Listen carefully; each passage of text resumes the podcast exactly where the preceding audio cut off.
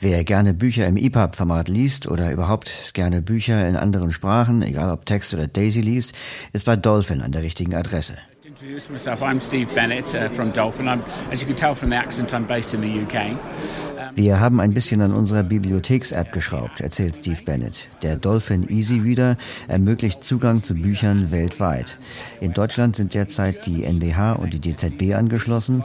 Weltweit sind es 24 weitere Bibliotheken, die Bücher im EPUB-Format als MP3-Hörbücher oder im DAISY-Format verleihen. Voraussetzung ist, dass man bei der jeweiligen Bibliothek registriert ist. Man kann sich dann in der App mit seinen Zugangsdaten bei der Bibliothek anmelden und bekommt so Zugang zu deren Büchern.